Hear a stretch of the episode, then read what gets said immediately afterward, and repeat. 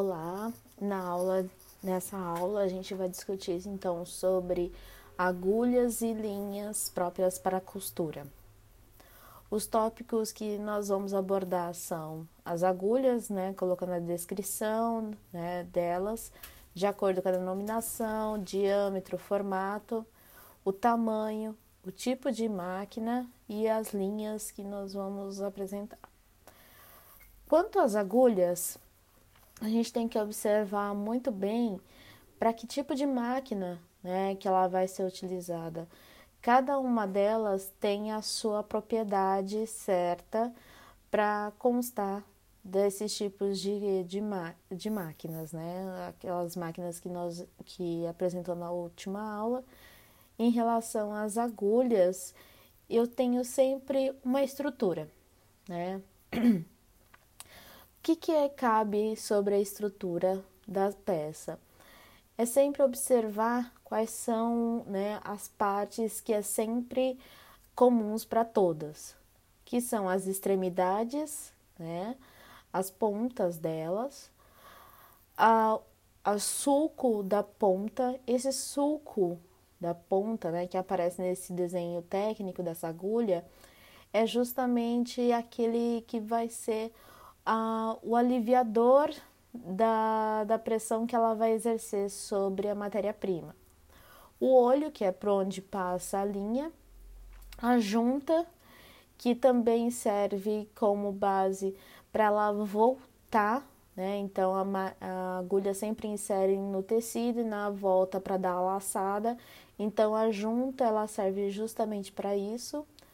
A lâmina, que é essa parte externa da agulha, que é onde ela vai ter maior fricção, então ela serve justamente para não passar isso, justamente tanto para o sulco longo quanto o sulco é, curto, que são justamente as partes para aliviar a, a rapidez que a agulha exerce sobre o material. Então ela geralmente vai esquentar, né? De acordo com a velocidade que ela exerce e também pela matéria-prima. Então, esses dois, eles justamente servem para que, a, é, que a agulha não esquente né, muito e ela acabe quebrando. A junção cônica, que é aqui da, dessa parte em diante, é o que vai para dentro da estrutura né, da máquina, né? Então, eu tenho a cabo e o ponta de cabo que sempre são diferentes de acordo com o tipo de máquina. É, nesse desenho, outro técnico é só para mostrar né, com mais relevância até mesmo um ponto de vista diferente do desenho técnico da agulha. Então, eu tenho diversas né, agulhas diferentes, modelos de agulhas diferentes, e os seus usos são né, também diferentes. Então eu estou observando ali que as duas primeiras agulhas são de costura reta, né? As outras são de casear, a outra de overlock. Então observe que até o tamanho dela difere uma da outra. Por isso que é sempre bom atentar para qual máquina que você for utilizar, porque tem diferença dos diâmetros, tem diferença da, do tamanho, até mesmo da estrutura da agulha para cada tipo de máquina, tá? Então, cada uma delas vai exercer um tipo de costura diferente. Algumas vão ser até mesmo para fazer os acabamentos, isso visando todas aquelas máquinas que foram apresentadas, tá?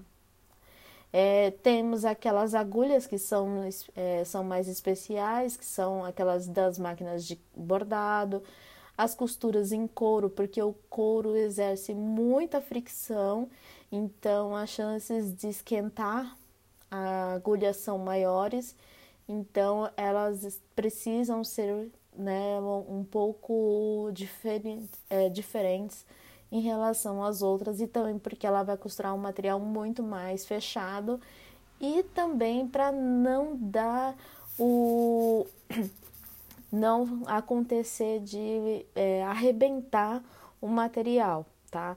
Então, cada agulha ela também vai ter a sua eh, especificação justamente para ser adequada ao tipo de material que você for utilizar.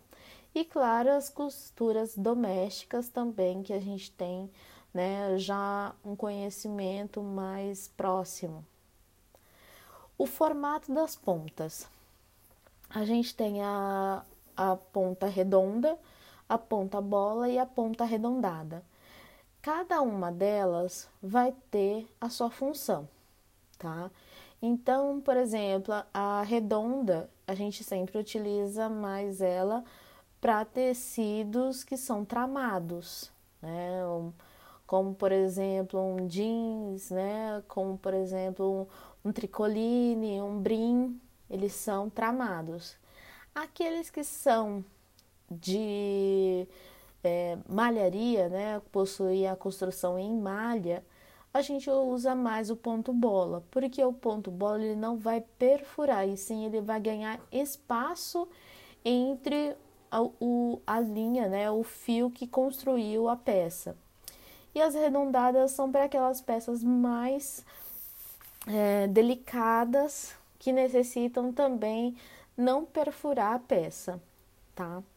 Então, no próximo slide, então dá para observar para qual tipo de tecido eu utilizo, né, esses tipos de agulha. Aqui, novamente, no próximo slide, mostrando como é o, o corte transversal das agulhas, para mostrar como é que está o formato dela olhando pra, diretamente para a ponta. É somente para um demonstrativo, né? É, é um GIF, esse GIF eu vou deixar depois mais especificado para saber como é que funciona, né? No momento que a agulha ganha, né? Perfura o tecido para dar laçada com a, a parte da bobina. Com relação às linhas, as linhas elas também diferem muito, né? Então, se você olhar para essa tabela, você sabe qual é o tipo dela e qual que é a propriedade em relação ao, ao que ela exerce sobre o tecido. Então, eu preciso muito observar é, sempre primeiro qual é o material, né, a matéria-prima, o tipo de tecido que eu vou utilizar, para saber qual desses tipos de linhas eu vou utilizar, até mesmo observando qual que é a propriedade dela em relação ao que vai ser colocado. Então, por exemplo, eu tenho aquelas as mais comuns que a gente usa que compra em armarinhos, que são a base de poliéster. Ela tem uma boa solidez da cor, então ela não vai perder. É, justamente, por exemplo, se eu for costurar uma peça com poliéster e for tentar fazer o tingimento, a linha não vai pegar a cor, né?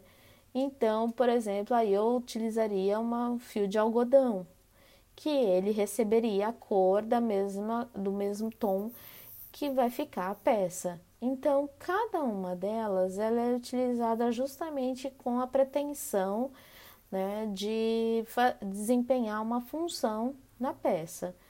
Então, você tem aqui, eu sei que a gente geralmente costuma conhecer apenas uma né, que são as de poliéster, mas a gente tem noção de que existe muitos outros tipos de linhas que é, é, linhas e fios, é claro, que são, né, por exemplo, poliéster de filamento, que é são os fios utilizados nas overlocks, interlocks, que também tem a sua é, propriedade específica, dependendo do, da, do, da onde você vai costurar. Esse, essa tabela a seguir, atente muito bem que ali já está dando o peso, né? Ou seja, a parte da estrutura do tecido, né? Qual é o tipo dele? Já está colocando até alguns exemplos de tipos de tecido. Qual é a linha que você vai usar para fazer a costura dela?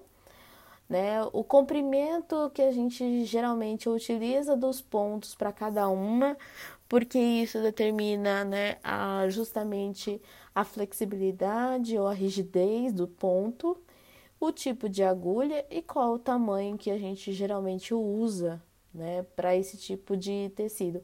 Então tenha sempre essa tabela em mão, em mãos, para justamente saber qual é a função de cada um, tá?